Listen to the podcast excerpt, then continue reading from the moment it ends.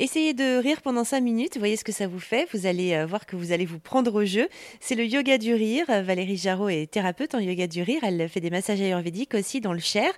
Euh, Valérie Jarot, alors comment ça fonctionne? Comment ça agit sur nous?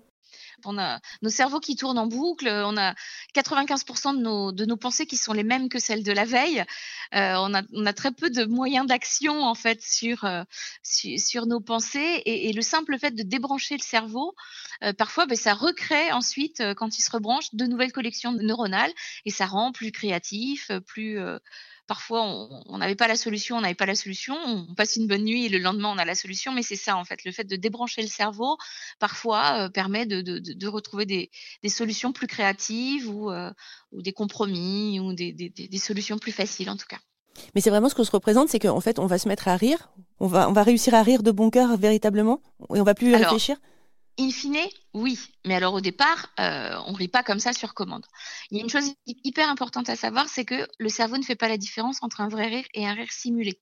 Donc quand on se force à rire, le cerveau, lui, n'en sait rien. Et à partir du moment où, euh, ne serait-ce que l'on sourit, en fait, de part et d'autre de la commissure des lèvres, en fait, il y a des neurotransmetteurs et qui envoient des informations au cerveau qui permettent de réduire le cortisol et l'adrénaline de prendre sa dose de bonheur, c'est un petit peu le moyen mnémotechnique, D comme dopamine, O comme ocytocine, sérotonine et endorphine.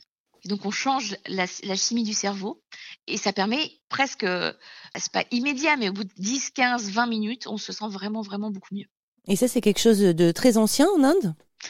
Ça a été créé par le docteur Kataria en 1995. Lui était euh, médecin hospitalier, donc euh, il devait écrire pour une, revue médicale.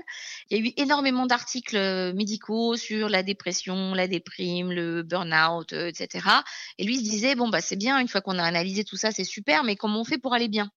Et donc c'était un peu surprenant. Il s'est demandé euh, ce qu'il allait pouvoir apporter. Puis en observant un petit peu euh, sa patientèle, il s'est rendu compte que les gens les plus optimistes étaient ceux qui recouvraient la santé le plus rapidement. Donc il s'est dit, bah, je vais faire un test en fait. Je vais prendre quatre ou cinq copains et on va aller dans un dans un parc, dans les espaces publics à Bombay, et on va se raconter des blagues. Or, au bout d'une dizaine de blagues, on se rend compte que les blagues, elles deviennent soit misogynes, soit euh, enfin, voilà, sexistes, racistes. Euh, euh, finalement, elles sont toujours tournées vers quelque chose qui n'est pas drôle pour tout le monde. En tout cas, c'est pas universel. Et donc, il était un petit peu déçu.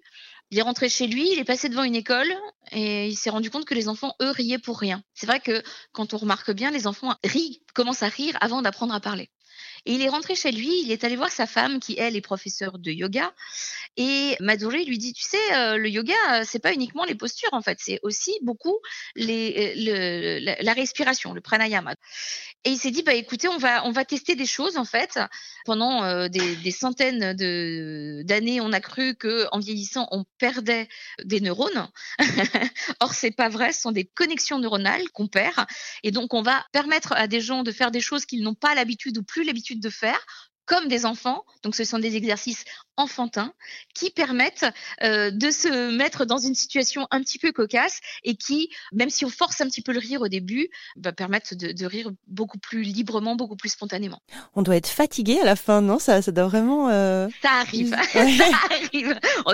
Vider, très souvent, l'énergie revient euh, généralement, mais on s'est aussi rendu compte que quand on le faisait tard dans la soirée, on était un peu excité et que ça pouvait aussi empêcher de dormir. Donc il faut pas le faire trop tard.